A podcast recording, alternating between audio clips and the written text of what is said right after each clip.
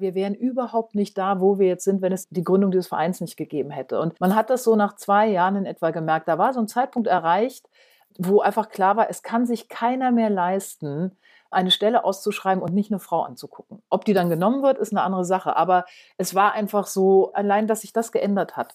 Und das hat sich halt durchgezogen und das, was, wo wir heute stehen, wäre ohne Pro-Quote undenkbar.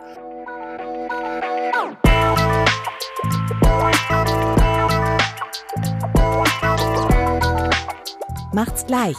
Weg mit Sexismus in den Medien. Ein Podcast von Pro Quote. Hallo und herzlich willkommen zu Macht's gleich, dem Pro-Quote-Podcast über Sexismus in den Medien. Wir sprechen darüber, was wir als JournalistInnen gegen Sexismus in den Medien tun können. Wir tauschen Erfahrungen aus und wir besprechen, wie wir die Arbeitswelt am besten jetzt gleich gerechter machen können. Ich bin Sarah Stendel. Und ich bin Diski Jax und wir sind Journalistinnen und wir sind auch eure Hosts aus dem Vorstand des Vereins Pro-Quote Medien. Hallo Sarah. Hallo Liske.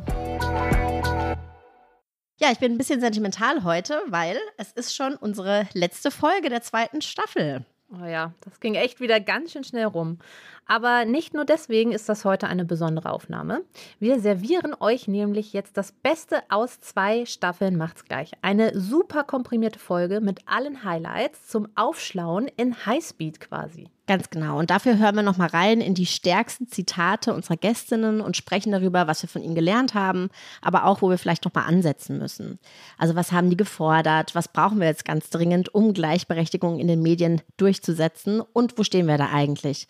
Denn unser Verein ProQuote Medien, der feiert dieses Jahr auch zehnjähriges Jubiläum. Und auch das wollen wir zum Anlass nehmen, um zu gucken, was haben wir erreicht und wo geht's hin. Um das zu besprechen, haben wir heute wieder eine tolle Gästin eingeladen. Silke Burmester. Silke war schon vor zehn Jahren mit dabei, als ProQuote Medien gegründet wurde. Sie ist Journalistin, Buchautorin und unterrichtet Journalismus. Ihr kennt sie vielleicht von einer ihrer zahlreichen Kolumnen, zum Beispiel für Spiegel Online oder die Taz, wo Silke als sogenannte Kriegsreporterin die Medienbranche regelmäßig unter die Lupe genommen hat. Zuletzt hat sie selbst ein Online-Magazin gegründet, Palais Flux, wo es endlich mal nur um Frauen ab 47 geht und was sie beschäftigt. Hallo Silke. Hi, hallo.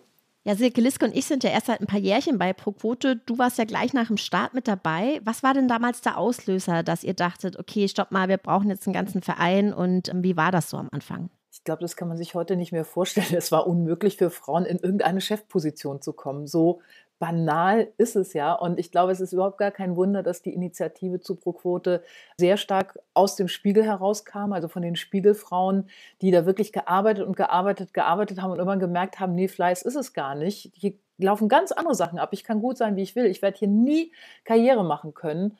Und das war so die, das, glaube ich, so das Initialmoment. Und dann kam ja sehr schnell, beziehungsweise man ist dann ja sehr schnell auch in andere Medienhäuser gegangen. Also Frauen von Gruner waren ja mit dabei und aus allen möglichen, vor allen Dingen Printhäusern, die sich da zusammengetan haben. Und was ich ganz spannend fand damals, man hat ja auch versucht, bei den öffentlich-rechtlichen Frauen anzusprechen. Und von der ARD waren dann ja auch sehr prominente Frauen sehr schnell dabei, aber nicht vom ZDF.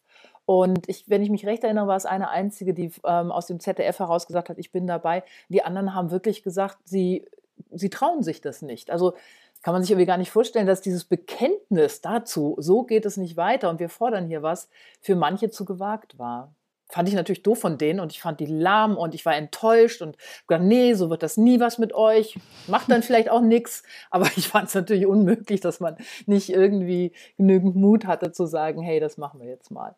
Ich finde es nur so krass, weil es ja erst zehn Jahre her ist. Also so lang ist es und das war ja noch so anders dann damals. Ne? Das klingt wirklich wie wenn ich aus meiner Kindheit erzähle mit, mit der Telefonwählscheibe oder so. Es ist erst zehn Jahre her.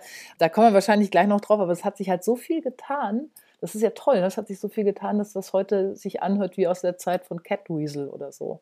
Was habt ihr euch denn damals konkret auf die Fahnen geschrieben? Ja, konkret ging es ja um die 30 Prozent äh, Frauen in Führung innerhalb von fünf Jahren. Und auch das waren natürlich Diskussionen. Wie viel kann und darf man einfordern? Also wie wird man auch überhaupt gehört und ernst genommen? Und wie gesagt, es waren dann ganz, ganz süße 30 Prozent. Man hatte damals nicht den Mut zu sagen 50 Prozent, beziehungsweise das wäre einfach so ungeheuerlich gewesen. Da wäre, hätte man wahrscheinlich nie Gehör bekommen. Und um da diplomatisch vorzugehen, waren es halt diese süßen 30 Prozent und gesagt, ja, wir wollen ein Drittel der Und das ist ja das Entscheidende, nicht der Frauen in, äh, oder Führungspositionen, denn das sind dann auch oft Positionen, die inhaltlich keine Relevanz haben, sondern es ging um inhaltlich relevante Positionen innerhalb des Journalismus. Genau, und da sollte ein Drittel jetzt von Frauen besetzt werden. Ihr hattet euch dann damals ja diesen Zeithorizont von fünf Jahren gesetzt. Der war ja dann 2017 abgelaufen. Aber die wenigsten großen deutschen Medien hatten diese Quote überhaupt erreicht. Und da gab es natürlich auch eine Diskussion oder beziehungsweise eine Umfrage unter den Mitgliedern. Sollen wir aufhören? Wie soll es jetzt weitergehen? Und dann wurde sich sozusagen mehr getraut und es wurde entschieden, ja, wir bleiben, pro Quote bleibt und wir fordern jetzt 50 Prozent, ganz gleichberechtigt eben. Mhm. Ja, Wobei man auch sagen muss, wir haben in Sachen Gleichberechtigung auch schon echt was erreicht. Pro Quote misst ja regelmäßig den Frauenmachtanteil in Redaktionen. Also wie viele Frauen arbeiten in oberen Positionen, wie viel Macht haben sie mitzuentscheiden. Und da muss man sagen, es geht tatsächlich aufwärts. Unseren Auswertungen zufolge werden die Führungsetagen von Leitmedien fast überall weiblicher. Wir untersuchen da ja immer die großen, also in diesem Fall jetzt neun. Das ist die Taz, den Stern, Zeit, Spiegel, SZ, Fokus, FAZ, Bild und Welt. Und laut unseren letzten Zählungen im Januar erreichen die im Durchschnitt einen Anteil von 38,9 Prozent Frauen in oberen Führungspositionen. Aber es liegen nicht alle in diesem Mittelfeld, muss man sagen, das ist nur der Durchschnitt, sondern es gibt High- und Lowlights. Die Taz kommt zum Beispiel auf ganze 62,1 Prozent Frauen in Führung und die FAZ nur auf 23,7 Prozent. Also da ist ein ganz schöner Unterschied. Im Schnitt haben wir also noch einiges zu tun bis zu den 50 Prozent. Aber schaut man da mal auf den Start von Pro-Quote, da lag der Schnitt halt bei nicht mal 14 Prozent Chefin in den Redaktionen. Das ist echt Wahnsinn. Ja, und das erklärt ja vielleicht auch, warum es damals noch viel mehr ein Tabu war, sich überhaupt dazu zu bekennen, weil jetzt ist es natürlich ein Stück weit leichter, wenn es schon zumindest ein paar Vorbilder gibt, wenn auch noch nicht genug. Denn Baustellen gibt es auch viele und wir haben sie uns hier im Podcast immer wieder genauer angeguckt und besprochen, was können wir dagegen tun. Und ein Thema, was immer wieder aufkommt, ist dass gesagt wird, Frauen müssen sich auch mehr trauen. Und wir hören mal rein, was unsere Gästin Anita Zilina für Erfahrungen damit gemacht hat wer kriegt so die ersten spannenden Möglichkeiten, so der erste Karriereschritt. Und da sehen wir schon, dass es beginnt, so ein bisschen männlicher dominiert zu werden. Warum ist das so? Naja, wiederum eine Kombination sicher aus Push und Pull und sozusagen Frauen, die, und das ist wirklich meine Erfahrung, die deutlich weniger aufzeigen und sagen, ich will das aber jetzt. Jedes Mal, wenn ich eine Führungsrolle ausgeschrieben hatte in meinen Redaktionen, sind sozusagen in den ersten fünf Minuten gleich drei Männer vor der Tür gestanden und haben selbstbewusst gesagt, ich glaube, ich könnte das. Äh, egal, ob sie 10 Prozent oder 50 Prozent oder 90 Prozent der Kenntnisse mitgebracht haben, die wir als äh, notwendig ausgeschrieben hatten. Aber das Selbstbewusstsein war auf jeden Fall da. Wie viele Frauen haben das gemacht? Sehr, sehr wenige. Und auch unsere Gästin Christina Berndt, die echt häufig in Talkshows spricht, kennt das. Man will perfekt sein, drunter macht man es halt nicht. Irgendwann sitzt man da, dann ist man angereist, dann war man in der Maske und dann ist einfach die Zeit um. Und natürlich geht es mir dann auch so, dass ich denke, oha, vielleicht das fehlt mir noch oder das hättest du noch lesen sollen. Klar, es geht immer besser, aber das ist natürlich auch eine wichtige Message für uns Frauen zu sagen, wir sind oft so perfektionistisch. Das muss und kann es nicht sein, weil dann kann ich nie den Mund aufmachen. So, Stichwort Mund aufmachen. Silke, wie ist das bei dir? Bei dir hat man das Gefühl, du hast schon manchmal auch eine große Klappe. War das für dich immer leicht, nach vorne zu gehen? Oh, ich glaube ja, mir macht das total viel Spaß. Also mir macht es ja Spaß daran, dieses, bei mir ist ja auch mal so ein bisschen so ein, also ein anarchisches Moment und ein anarchistisches Moment. Und ich hatte mal einen ganz, ganz tollen Lehrer und der hat immer gesagt, also es war ein Alt-68er und der hat gesagt, auf eine Provokation folgt immer eine Reaktion. Und das hat sich mir so eingebrannt als ein ganz tolles, auch quasi Instrumentarium oder Denken, um eben auch ein bisschen was, ja, was zu erreichen, dass es mal irgendwie weitergeht. Und ähm, ich finde dieses Weiter halt sehr spannend. Und da ich ja, ich glaube, bei mir ist es so, ich habe halt einfach keine Angst was soll mir passieren? Ich habe immer gedacht, also auch mit dem Job, ich habe immer gedacht, mein Gott, ich, ich kann auch putzen gehen. Ich habe früher schon mal geputzt, bevor ich Journalistin wurde, das hat irgendwie geklappt. Also das hat mir immer so, so eine, die Angst genommen. Also da, ich hänge an nichts. Sondern ich habe gedacht, ich werde werd mich und mein Kind immer irgendwie durchkriegen. Und diese Angstfreiheit ist es, glaube ich. Und wie gesagt, dann habe ich da natürlich auch so einen Spaß dran. Und ja, das ist, das ist toll. Ja, ich glaube, Sarah und ich sind da ein bisschen anders äh, gestrickt. Wir haben uns nämlich auch nochmal Gedanken zum Thema gemacht. Und wir müssen zu unserer Schande gestehen, dass wir beide vor einiger Zeit jeweils ein Live-Interview fürs Radio abgesagt haben, weil wir uns nicht getraut haben. Und wir haben uns gefragt, kann man eigentlich überhaupt so einfach sagen, Frauen traut euch halt mehr? Müsste man nicht eher fragen, warum ist das so, dass viele Frauen diese Situationen scheuen? Wie siehst du das denn, Silke? Ich bin überhaupt nicht zum braven Mädchen erzogen worden.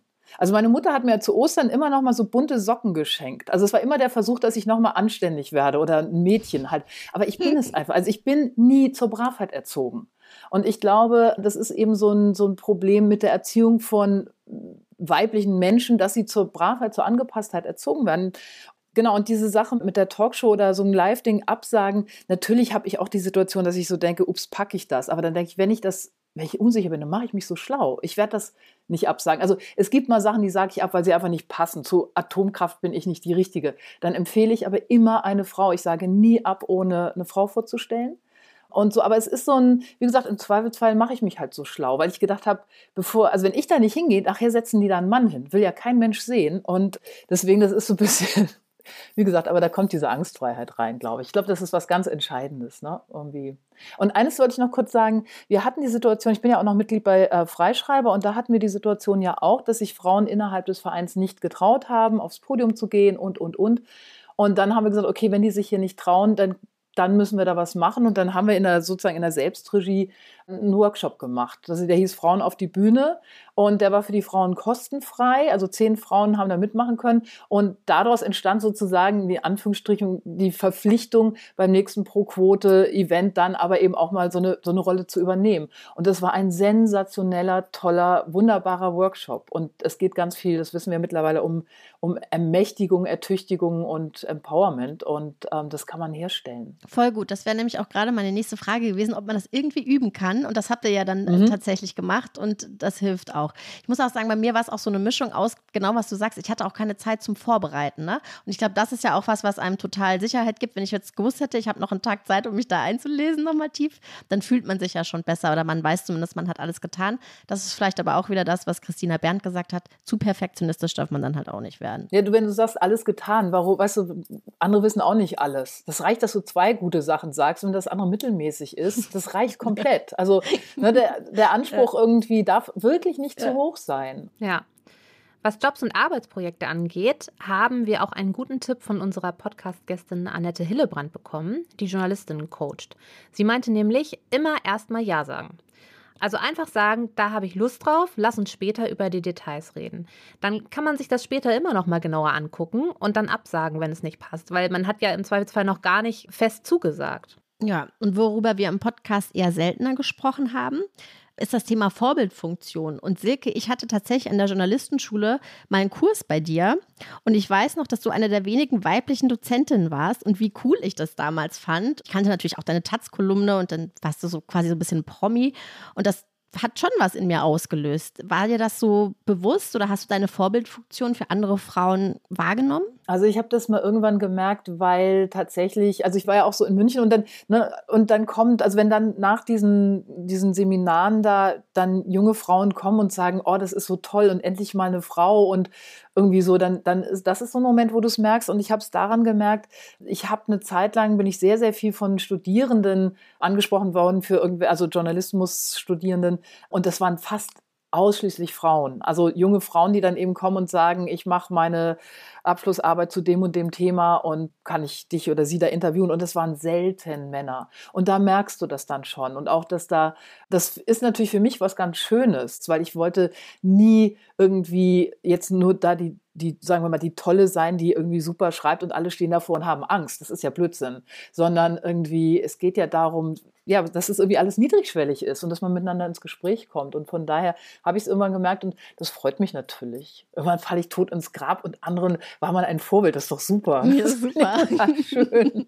Ein anderes wichtiges Thema ist noch, wir brauchen auch die Männer an Bord. Das haben wir im Podcast auch besprochen. Also es gibt auch gute Argumente, warum Männer sich für Gleichberechtigung einsetzen sollten. Unser Podcast-Gast Aurel Merz hat das auch ganz schön zusammengefasst. Wir hören da einmal noch mal rein am Ende haben wir ja alle was von Gleichberechtigung. Also selbst wenn man jetzt hier irgendwie total egoistisch vorgeht oder sonst was, das wissen die meisten Leute halt einfach nur nicht, aber es ist ja auch total toxisch für uns alle. Also gerade für uns Männer ist es doch total beschissen, dass wir uns mit diesen schrecklichen Bildern von uns auseinandersetzen müssen. Ich sitze hier in einem rosa Pullover oder sonst was und jemand anderes würde vielleicht sagen, ah, wie kann man einen rosa Pullover? Ich trage aber gerne rosa Pullover. Und ich meine jetzt nur auf ganz banal darauf runtergebrochen, dass man nicht in einem vorgefertigten Bild gerechtfertigt werden muss, nur wegen Geschlecht oder Ethnie oder irgendwas anderem. Das ist, glaube ich, wäre, glaube ich, theoretisch ganz wundervoll und entspannend für uns alle Menschen. Mit Aurel haben wir darüber gesprochen, wie man ein Verbündeter wird. Silke, hattest du in deinem Berufsleben männliche Verbündete? Nee, also das war tatsächlich, ich bin so von außen da rein. Ich war ja 26, als ich das Abitur hatte und dann habe ich ein Volontariat, beziehungsweise war ich erst bei Spiegel TV, was alles andere als irgendwie verbündet war. Da war jeder gegen jeden. Und dann habe ich volontiert und war eigentlich immer so eine Einzelkämpferin. Und weil ich dann fast immer frei gearbeitet habe, wenn du nicht in so Strukturen bist, dann entsteht das nicht. Was später kam, da hatte ich auch schon die Taz-Kolumne, war, dass sich irgendwann Michael Jürgs meldete. So einer Mail. Gut gemacht, immer druff, weiter so ihr M. Jürgs. Und daraus ist dann so ein Kontakt entstanden. Immer mal wieder kamen diese Mails und den konnte ich auch mal anrufen. Das war so jemand, wo man mal anrufen konnte und sagen, ach, scheiße, scheiße, scheiße, was soll ich tun oder so. Also so, so eine Mentorenfigur, die ich sehr, sehr gern früher gehabt hätte, weil ich immer denke, dann hätte ich noch mal richtig erfolgreich werden können. Wenn ich mit 25, wenn jemand mein Talent erkannt hätte, wäre ich, glaube ich, groß geworden. Es war aber schön, wenigstens später, dass dann da noch mal jemand war, der einem so ein bisschen den Rücken gestärkt hat. Das war schön. Und wie war das damals? Habt ihr darüber diskutiert, dass auch Männer diese Forderung unterschreiben? Also bei der Gründungszeit von Pro Quote? War das sehr wichtig für euch? In diesem Ursprungstreffen, wo sich die Frauen gefunden haben, gesagt haben, wir müssen was machen, da war ich nicht dabei. Ich war dann ja sozusagen in dem nächsten Schub dabei. Da haben Männer eigentlich keine große Rolle gespielt, weil sie sozusagen erstmal das Gegenüber waren, was ja, ich sage jetzt mal freundlich überzeugt werden musste.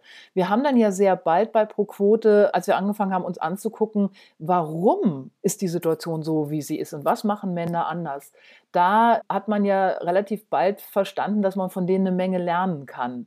Für mich blieben die sehr lange eher ein feindliches Gegenüber, weil so völlig klar war, die sind überhaupt nicht bereit, da irgendwie zurückzutreten. Und am Anfang war die Resonanz ja auch sehr abwertend und ja, und die Frauen und so. Und für mich war es interessant, weil ich irgendwann wirklich geguckt habe, okay, was machen die anders, was kann ich da lernen, was kann ich mir abgucken. Dieses freundliche Miteinander, das kam erst nach einer gewissen Zeit. Es gab natürlich von Anfang an einige männliche Unterstützer, gerade wenn sie mit Frauen verheiratet waren oder in Partnerschaft, die bei Pro-Quote waren. Aber das hat dann natürlich auch was Gönnerhaftes. Und ich glaube, manche Dinge muss man auch einfach erstmal ohne das Gegenüber machen, was man ja weghaben will. Also wenn ich ein Mann wäre, ich würde Pro-Quote auch doof finden, ist doch Logo. Oder doof gefunden haben damals doof gefunden haben. Ja, das ist nämlich das Stichwort. Wir müssen jetzt auch mal ganz selbstkritisch sagen, wir haben ja auch gar keine aktiven Männer im Verein, zumindest soweit ich weiß. Und ich glaube, wir müssen uns auch überlegen, warum ist das so? Wie können wir die vielleicht anziehen? Andererseits wünschen sich ja auch viele einen geschützten Raum, wo sie sich nur unter Frauen austauschen können. Silke, wie siehst du denn das jetzt so mittlerweile? Ich käme jetzt nicht auf die Idee, da irgendwelche Männer im Verein haben zu wollen. Also es gibt ja welche, die zahlen, das ist ja auch ganz gut so. Aber ich wüsste nicht, hm, also zu so einem Treffen oder so fände ich das, glaube ich, auch eigenartig. Ich war mal sehr dafür, dass wir die mal ein, also wir so, so einen richtigen, ich sage jetzt mal in Anführungsstrichen blöden und ich nenne jetzt mal keine Namen, einladen, um aus deren Perspektive und Sicht mal zu hören, wie erleben die uns denn? Was, wie nehmen die das denn wahr, warum was mit uns da nichts wird? Oder warum wir in in, wie wir uns in Bewerbungsgesprächen präsentieren, verhalten und warum sie sich dann für jemand anderes entscheiden. Sowas fände ich interessant. Aber generell muss man sagen, es passiert ja ganz viel. Es gibt einen Generationenwandel. Die Männer, die jetzt jünger sind, also ich würde mal denken, alles unter 45 oder 40, die sind ganz anders drauf, die haben eine ganz andere Denke und da wird sich sehr, sehr, sehr viel noch ändern. Das sind ja auch zum Teil Männer, die ja auch unter diesen Männern meiner Generation, dieser sogenannten Boomer-Generation zum Teil auch leiden, weil man halt mit Leuten wie Gabor Steingart zu tun hat und natürlich denkt, meine Güte, also Ne, irgendwie so. Das ist, ist ein Generationenthema. Mhm, genau, und das kann ja dann auch zur Stärke werden, wenn man sich eben zusammentut. Ich fand noch ganz bezeichnend, was unsere Podcast-Gästin Annette Hillebrand gesagt hat, warum wir auch Gleichberechtigung in den Medien wirklich brauchen. Es geht nämlich auch um das Thema Wirtschaftlichkeit. Und wir hören auch da noch mal rein, was sie gesagt hat. Bildet unsere Publizistik überhaupt ab, was da in der Welt geschieht? Oder wohnen wir alle Anfang 50 Mann in Harvestehude? Und das ist dann unsere Lebenswirklichkeit. Und da finden wir, liegen auch die Themen. Also ich glaube, dass und das ist richtig ökonomisch problematisch. Also ich finde, da kann man die Frauen-Männer-Frage nochmal der Schwung geben und sagen, das ist jetzt gar nicht so, dass wir Frauen mal endlich fair behandelt werden wollen. Das kann man auch sagen, wenn ihr publizistisch überleben wollt, dann müsst ihr euch damit beschäftigen. Denn wir verlieren ja ganz viele Milieus, also wir Journalistinnen und Journalisten. Und da spielt dieses Thema natürlich auch ein. Also wenn ich mich in Medien nicht wiederfinde, warum soll ich das kaufen? Das ist ja eigentlich total spannend für unsere Branche, die ja ums Überleben kämpft und zu wissen, Diversität in allen Formen ist eben kein Charity Case, sondern es ist auch ein Business Case oder kann das sein. Ich glaube, das haben viele aber noch nicht so ganz verstanden.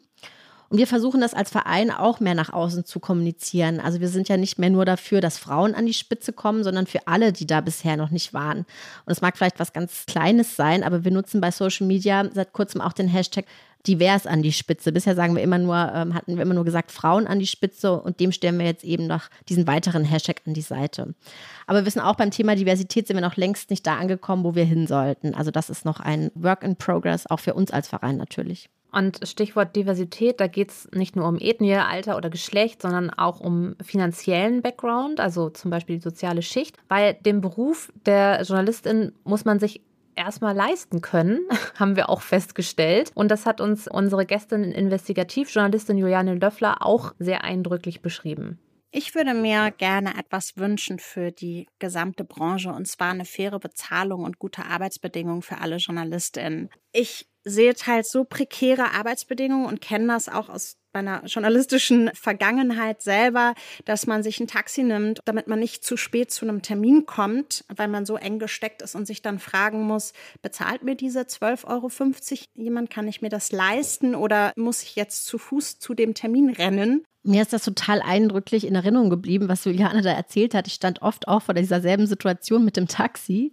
Und dann kommen ja noch diese ganzen unbezahlten Praktika und Co. dazu. Und zum einen verengt das ja wieder die Perspektive, wenn quasi schon die Voraussetzung ist, dass du etwa aus einem mittelständischen Elternhaus kommst. Und dann kommt natürlich noch der Gender Pay Gap, wie in allen Branchen dazu. Wir haben in einer Folge auch mit Uta Zech gesprochen, die die deutsche Equal Pay Day Initiative leitet. Und ein Tipp von ihr war, mit allen möglichen Leuten über Geld zu sprechen. Also vor allem natürlich mit den Kolleginnen. Silke, wie machst du denn das und welche Erfahrungen hast du damit gesammelt? Also ich muss sagen, ich bin ja seit zwei Jahren keine schreibende Journalistin mehr. Das Ökonomische ist da eben auch ein Grund. Also der Punkt ist der, es funktioniert für mich nicht mehr. Ich möchte so nicht mehr für dieses Geld nicht mehr arbeiten. Ich möchte auch nicht so schlecht bezahlt werden. Das hat auch was mit Selbstwert zu tun. Da war ich aber dann auch schon über 50, als mir das dann, als es anfing oder als es eine Rolle spielte. Bis dahin haben immer noch andere Dinge, waren so ein Teil der Währung auch. Genau. Und ich finde das mit dem über Geld reden ja total wichtig. Da ist natürlich Freischreiber, wie gesagt, dieser andere Verein auch ganz maßgeblich, wo es ja auch schon lange propagiert wird, weil es, man braucht diese Transparenz, um eben auch sich zu positionieren, um auch verhandeln zu können. Das ist ja total wichtig, wenn ich keine Ahnung Ahnung von der Marktlage habe, dann merke ich auch gar nicht, dass ich hier sehr schlecht behandelt werde. Ich möchte noch einen anderen Aspekt reinbringen und zwar, der fällt einigermaßen mit der Gründung von ProQuote zusammen, beziehungsweise ist noch ein bisschen davor gelagert. Aber diese Öffnung des Journalismus und jetzt sagen wir mal erstmal nur für Frauen, das fällt ja nicht vom Himmel, sondern der geht einher mit dem Umstand, dass der Journalismus ökonomisch so abschmiert. Also das, wir hatten die erste Medienkrise 2003, ja 2003 war das, dann die nächste 2007, 2008 nach dieser Lehman Brothers Geschichte. Und der Punkt ist der, seitdem gehen die Gehälter so wahnsinnig runter, die Honorare und auch das Prestige. Das heißt, dieser Beruf ist für Männer überhaupt nicht mehr attraktiv. Also deswegen ist es kein Zufall, dass es sich dann doch irgendwie für Frauen öffnete oder dass es sich öffnen ließ, weil Männer gar nicht mehr so ein starkes Interesse haben. Die sind andere, die gehen jetzt in andere Berufe, wo sie halt irgendwie heldenhaft sein können und also die mit mehr Renommee verbunden sind. Und das trifft natürlich auf diese ganzen anderen Menschen, die jetzt unter so einer Diversity-Klammer sich zusammenfinden, natürlich auch zu, dass die da rein wollen zu einem Zeitpunkt, wo es ökonomisch für viele, die sagen, nee, das, so lasse ich doch nicht mit mir umgehen. Aber wer lässt so mit sich umgehen? Frauen und andere marginalisierte Gruppen. Also deswegen ist es ganz wichtig, über Geld zu reden. Dazu gibt es ja tatsächlich auch Studien. Also Frauen dürfen öfter ans Ruder oder dürfen dann auch mal CEO werden, wenn der Laden quasi schon kurz vor der Pleite ist oder wenn das Ruder eh nicht rumzureißen ist. Das ist wirklich auch mit Zahlen belegt und es ist natürlich bitter auch zu sagen, dass das damit auch ähm, zusammenhängen könnte im Journalismus. Ja, und vielleicht haben wir auch eine Chance, ähm, indem wir über unsere Gehälter und Honorare sprechen, dass die Gehaltsspanne allgemein für Frauen vielleicht wieder angehoben wird, wenn sich Zahlen rumsprechen. Also ich habe zum Beispiel eine Freundin, die sagt kein Gehalt oder Honorar zu, ohne nicht vorher wirklich zig Frauen angehauen zu haben, die sie teilweise gar nicht kennt, was sie für ein ähnliches Projekt bekommen, wofür sie gerade eine Anfrage hat. Also ich sag mal so, nachdem sie jetzt weiß, dass das erste Angebot oft Quatsch ist, hat sie plötzlich ganz viel Verhandlungsspielraum und das könnte im besten Fall natürlich, wenn sich das verbreitet, auch nochmal die Gehaltsspanne heben. Es gibt noch eine Baustelle, die wir hier im Podcast besprochen haben, die sich ganz unbedingt sofort bessern muss. Und zwar geht es um die Arbeitskultur in Redaktionen. Und wir haben darüber mit Juliane Löffler gesprochen, die ja den Reichelt-Fall aufgedeckt hat und was sie in der Berichterstattung so beobachtet. Und sie hat gesagt, dass es oft grundsätzliche Probleme von Machtmissbrauch dass die gar nicht verstanden werden. Also dass es immer noch zu oft heißt, wie schützt man eigentlich den mächtigen Mann an der Spitze, anstatt wie schützt man die Untergebenen und dass da eben oft so eine graue Fläche dazwischen ist, wo es eben nicht klar ist, ob das jetzt ähm, mit Einverständnis war oder nicht. Passend dazu hatten wir dann auch eine Podcast-Folge mit Barbara Rom aufgenommen. Sie hat die unabhängige Vertrauensstelle gegen sexuelle Belästigung und Gewalt Themis mitgegründet und sie glaubt, dass durch einen bestimmten Aspekt diese Übergriffe befeuert werden. Das hören wir uns jetzt mal an. Es gibt sowas wie so eine also in der Film- und Fernsehbranche sowas wie eine Starkultur, die gibt es hm. im Journalismus, in der Medizin und da werden natürlich den Leuten, die als Stars äh, anerkannt sind, viel mehr zugebilligt. Diese Genies und Genie muss sich ausbreiten, muss Grenzen überschreiten, um seine Kunst entfalten zu können. Dieser ganze Quatsch, der da irgendwie noch rumwabert, der befördert ja. natürlich. Und die Männer sind äh, und ähm, kulturell konnotiert ist ja das Genie männlich und jung. Und hm. das heißt, da gelten halt andere Regeln. Und gleichzeitig haben wir zum Beispiel in unserer Branche wahnsinnig steile Machthierarchien. Auf der einen Seite ist ganz familiäre im Hintergrund, ganz, ganz klare, sehr steile Hierarchien. Und das ist eine Mischung, die das natürlich alles befördert. Silke, kennst du solche Genies in Anführungszeichen und wie bist du mit denen umgegangen? Wie gesagt, ich war ja wenig fest angestellt, aber natürlich sind mir solche Situationen und solche Leute begegnet. Schon mein erstes Praktikum war damals bei Tempo. Und da war Moritz von Uslar war noch ganz klein, der wurde damals 21 und Christian Kracht und die haben sich damals schon schlecht benommen. Christian Kracht saß immer an seinem Schreibtisch, hatte die Füße auf den Schreibtisch gelegt, telefonierte mit der einen Hand hinter den Hörern, mit der anderen wurde er in der Nase. Und die waren aber innerhalb dieser, also das war ja auch, damals war da Thomas Hüttlin und Lukas Koch und wie sie irgendwie alle hießen, diese damals älteren Journalisten. Und die haben diesen, diesen Nachwuchs schon mit einer Bewunderung und Begeisterung groß werden lassen. Also das ist jetzt ein bisschen so ein anderes Beispiel, ne? aber es geht ja um so einen Kultmoment. Sehr, sehr toxisch, männlich. Furchtbar war es bei Spiegel TV. Und da war zum Beispiel natürlich Stefan Aus, der ganz, ganz große Mann. Das ist aber jetzt alles lang her. Wobei, wenn wir zu Springer gucken, dann haben wir das Gefühl, das lebt da fort. Und es ist ja nicht, dass da ein einzelner Mann irgendwie Verhältnisse mit Untergebenen hat, sondern es ist eine Struktur, in der das möglich ist. Und wenn es dann auch noch der Chef ist, ist, ja einfach klar, das passiert ja nicht im Verborgenen. Es kann, das kann ja gar nicht sein. Das heißt also, dass diese Strukturen geduldet werden. Und die Frage ist ja auch, wer duldet sie? Und es dulden ja Männer sie. Und das fand ich ganz interessant. Eine Frau von der Bild-Zeitung mir mal gesagt hat, man redet nie über die Frauen, die Redakteurinnen, die im Laufe der Jahre gegangen sind. Es sind sehr, sehr viele Frauen bei der Bild gegangen, weil sie die Strukturen so scheiße finden. Also die, ich weiß nicht, ob die überhaupt sozusagen intern nicht, ich sage jetzt mal, aufgemuckt haben, doofes Wort, mir fällt gerade kein anderes ein. Aber also die haben dann wohl gemerkt, wir können hier nichts ändern oder es ist doof, ich will das nicht, dann gehen sie. Und das ist ja auch nochmal so, so, so ein Fakt, dass sehr viele sehr gute Journalistinnen gegangen sind. Deswegen glaube ich immer nicht diese Sache mit dem Einzelmann und ach und so. Und deswegen ist es unglaublich mit dem Dörfner. Es ist unglaublich, dass der Bund der deutschen Zeitungsverleger den weiter hält. Das machen die aus Angst, aus stiller Bewunderung und aus Angst. Aber was sind das für Strukturen? Es geht doch alles hinten und vorne nicht. Und deswegen ist es auch kein Zufall, dass es ausgerechnet eine Frau ist, nämlich Julia Becker, die ja jetzt an der Spitze des Funke-Konzerns ist. Das ist die einzige, die laut und deutlich sagt, Döpfner ist nicht tragbar als Präsident des BDVZ. Das ist eine Frau und alle anderen machen es mit. Stimmt zu dem, was du gerade davor gesagt hast, da spielt ja auch so ein bisschen mit, dass man da eben auch mitspielen muss. Also die Frauen sind ja auch gegangen, weil sich ja das System dann nicht ändern ließ. Und es ist ja auch eben, um voranzukommen, durchaus sehr wichtig, eben bei diesen ja, äh, informellen Netzwerktreffen zum Beispiel auch dabei zu sein, um mal ein Bier zu trinken und, und sowas. Ähm, das hat uns Anita Zelina auch in der Podcast-Folge eigentlich auch als Tipp gegeben und hat gesagt, das ist total entscheidend, da dabei zu sein, weil das merken viele Frauen nicht. Die denken, die müssen irgendwie fleißig sein und ihre Arbeit gut machen, aber die Jobs werden dann eigentlich hinterher beim Feierabendbier vergeben. Aber da ist natürlich auch eine Gefahr darin, wenn das Private und das Berufliche ja, sich so mischt. Wie funktionieren die Netzwerke, war für mich eben auch eine der Erkenntnisse dieser Absprachen und Abschlüsse nach Feierabend. Also dieses nochmal in die Kneipe gehen oder ich war viel in Juries Grimme und so weiter, da blieb es einigermaßen im Raum. Aber natürlich wird dann abends an der Hotelbar weiter geredet und da werden die Bündnisse geschmiedet. Und deswegen, aber das ist was anderes, wenn ich sage, ich bin dabei, weil ich will nicht, ich will da mitreden. Und das ist ja was anderes als dieses sich einzulassen oder das Gefühl haben, ich muss mich einlassen auf irgendwie Verhältnisse, die ich nicht möchte. Ne, das sind ja zwei ganz, ganz unterschiedliche Sachen. Stichwort Bereich abstecken. Also viele unserer Interviewgästinnen haben auch gesagt, man sollte sich auch mal fragen, was denn im eigenen Machtbereich liegt. Was kann ich in meinem eigenen Machtbereich verändern, um mehr Gleichberechtigung zu schaffen? Da gibt es eigentlich bei jedem was, haben wir im Gespräch rausgefunden. Anita Zelina hatte als Beispiel zum Beispiel, ähm, dass man vielleicht einen Praktikanten oder eine Praktikantin unter sich hat oder das Budget für freie Journalistinnen verwaltet. Aber natürlich ist auch das strukturelle Problem dahinter wichtig. Also unsere ähm, Podcast-Gästin Emilia Rohr, die auch Aktivistin ist, hat zum Beispiel dafür plädiert, dass man in der Ausbildung schon Pflichtkurse über Macht und Verantwortung in Bezug auf Diversität haben sollte.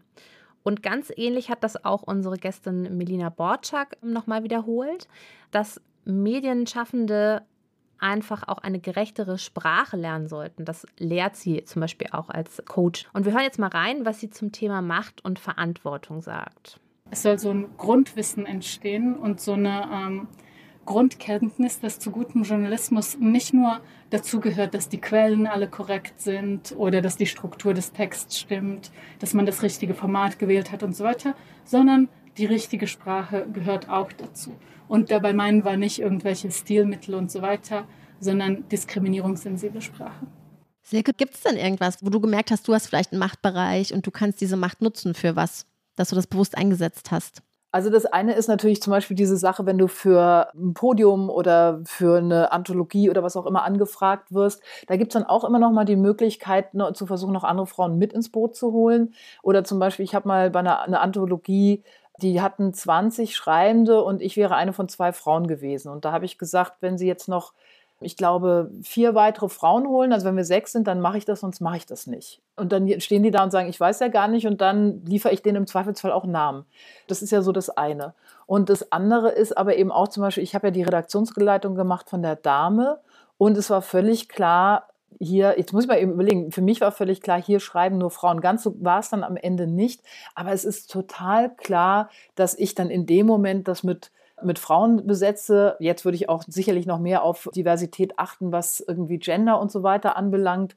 Das war damals nicht so mein Augenmerk, aber das sind natürlich so Momente. Oder zum Beispiel jetzt, wo ich Paliflux mache, also wie gesagt, eine Online-Plattform für Frauen ab 47, da kommen nur Frauen vor. Und Frauen haben allerdings ein Sternchen.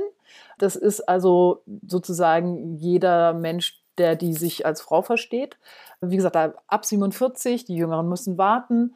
Und das ist natürlich auch, das hat, da will ich jetzt nicht über Macht reden, aber das ist eine Möglichkeit des Einflusses. Und es geht uns da ja um Frauen, die nicht mehr jung sind, denen auch eine Plattform zu geben und sie, dass sie gesehen werden. Und alleine das zu tun und zu sagen, wir richten jetzt den Scheinwerfer auf Frauen, die nicht mehr jung sind, damit sie gesehen werden, geht natürlich genau in die Richtung. Und das Tolle ist, dass es funktioniert, dass diese Frauen, ich merke das an der Resonanz, weil die zum Teil von anderen Medien angefragt werden, dass sie für sie schreiben oder es wird über sie geschrieben. Und genau so geht das. Und dann denke ich, ja, guck, funktioniert. Man muss es halt nur machen. Ja, also Allianzen schmieden und Netzwerke bilden. Wie Barbara Rohm auch schon sagte und was ja im Prinzip auch die Idee der unabhängigen Beschwerdestelle von Vereinen wie ProQuote ist, du bist nicht allein. Du musst nicht deinen eigenen Kopf riskieren, wenn du zum Beispiel für etwas kämpfst. Und dafür schließen wir uns zusammen und können mit ProQuote als eine Art Anwältin auftreten. Wir werden zum Beispiel häufiger auf Missstände hingewiesen, manchmal sogar so richtig Whistleblower-mäßig, wenn zum Beispiel eine wichtige Schlüsselposition in den Medien wieder unter der Hand an einen Mann gehen soll. Und dann können wir da als viele als Verein laut werden. Und die Person, die uns zum Beispiel diese Interna gesteckt hat, muss dann nicht um ihren Job fürchten. Genau, und last but not least, wir brauchen die Quote. Unser Verein heißt ja nicht umsonst so. Und wir hören hier nochmal Anita, die dazu im Podcast auch nochmal was Schlaues gesagt hat. Die hat nämlich nochmal ein Plädoyer für die Quote gehalten. Ohne Quote werden wir halt auch in 100 Jahren wahrscheinlich noch keine divers ausgeglichenen Führungsebenen haben, weil ohne Quote funktioniert es halt dort gut, wo, und ich habe es vorher erwähnt, ich hatte ja das Glück, sehr viele äh, vorwärtsdenkende Chefs zu haben. Dominik Wichmann beim Stern, Veit Dengler ist CEO bei der NZZ, die halt auf Biegen und Brechen Diversität durchgesetzt haben und zwar durchaus gegen viele Widerstände. So ist es ja nicht. Also Männer, die sich da auch äh, exponiert haben, indem sie gesagt haben, nein, ich will, dass wir hier diverser werden. Aber ohne Quote wird es halt nur in diesen Redaktionen zu einer Veränderung kommen. Und sobald man dann eine Führungsebene hat, die eben nicht dieses Bewusstsein hat, die eben nicht diesen Veränderungswillen hat und die eben nicht bereit ist, auch die, gegen die Widerstände anzukämpfen, sondern dann sagt, ach Mensch, wir haben ja eh ausgeschrieben, hat sich halt keiner beworben äh, oder keine beworben oder na, wir haben dann war eh eine unter den letzten fünf, aber die war halt dann nicht so gut oder wollte halt Teilzeit arbeiten, das geht halt bei uns so nicht. Oder ja, die ist halt noch nicht erfahren genug oder hat halt nicht die Netzwerke, die man braucht. All diese, diese Entschuldigungen, die es gibt, ohne Quote werden halt die Entschuldigungen dann im Endeffekt wieder schlagend werden. Als Verein haben wir also immer noch die gleiche Aufgabe, laut werden für die Quote. Und zwar nicht nur für Frauen, damit wir keine 100 Jahre mehr warten müssen. Und das, obwohl pro Quote jetzt schon 10 wird. Silke, lass uns doch mal einen Ausblick wagen. Wie könnte sich der Verein noch weiterentwickeln? Was sollten wir eigentlich noch fordern oder wie verleihen wir unserer Forderung noch mehr Nachdruck, damit endlich was passiert? Also nach meinem Einblick oder meinem Verständnis ist der Verein echt gut aufgestellt. Der hat einen tollen Vorstand mit einer echt tollen Arbeit, also die eine tolle Arbeit machen. Aber es gibt natürlich dieses Momentum, das, wie gesagt, zehn Jahre und natürlich ist jetzt so die, die Luft des Neuen ist raus und, und, und. Nun bin ich natürlich sowieso ja so eine Aktivismus-Tante, aber ich glaube ja, das ist das, was, was dann wieder nötig wird. Also Aktionen, die Aufmerksamkeit ziehen, die ein bisschen rütteln, ein bisschen so einen Impact haben, wie man sagt. Genau, ich glaube, dass das jetzt notwendig ist und worum es ja auch gehen sollte, wäre ja, mehr jüngere Leute ranzuholen und wie gesagt, also reden wir ja gar nicht mehr über Frauen, sondern dann haben wir natürlich das Diversitätsthema und das ist ganz, ganz wichtig, ist ja auch total wichtig, damit so ein Verein auch nicht zu oll wird. Und zum Beispiel, also wenn ich jetzt von mir ausgehe, ich bin jetzt 56, das ist auch echt schon ganz schön alt. Und die anderen, die sind auch zum Teil auch schon so alt. Deswegen ist es ganz wichtig, dass da Junge kommen, damit das alles in Bewegung und im Fluss bleibt.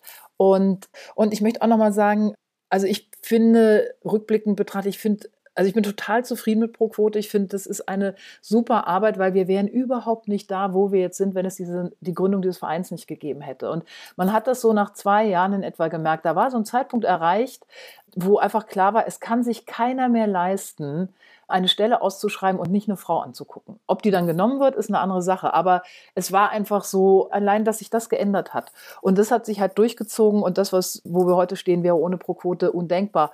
Und von daher, wie gesagt, finde ich, können wir da total zufrieden sein.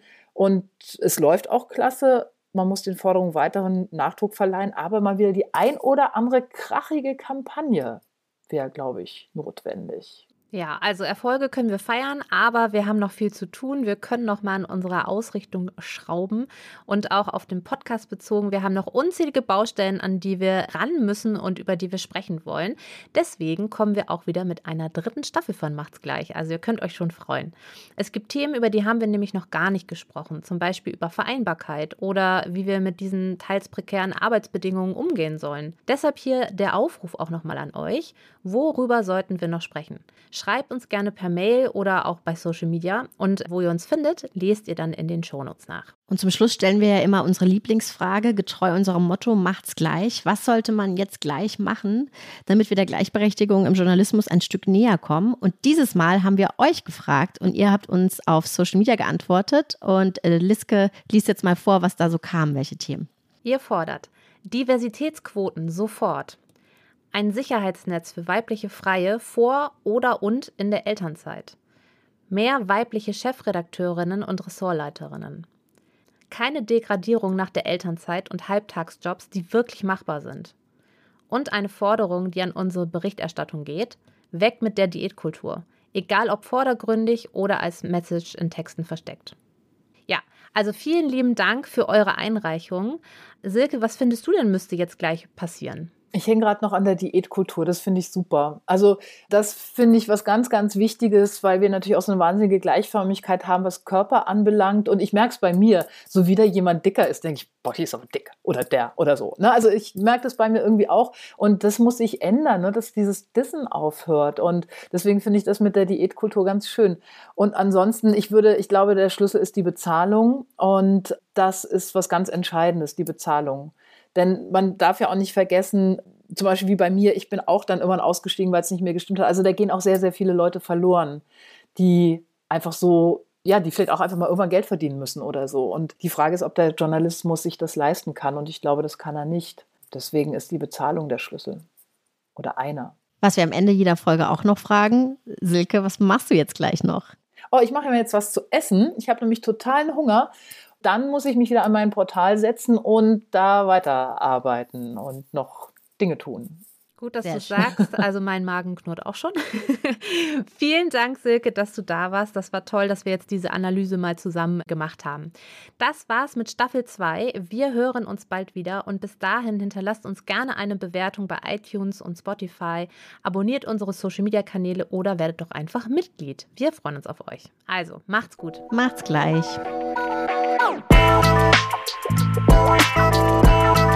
Macht's gleich.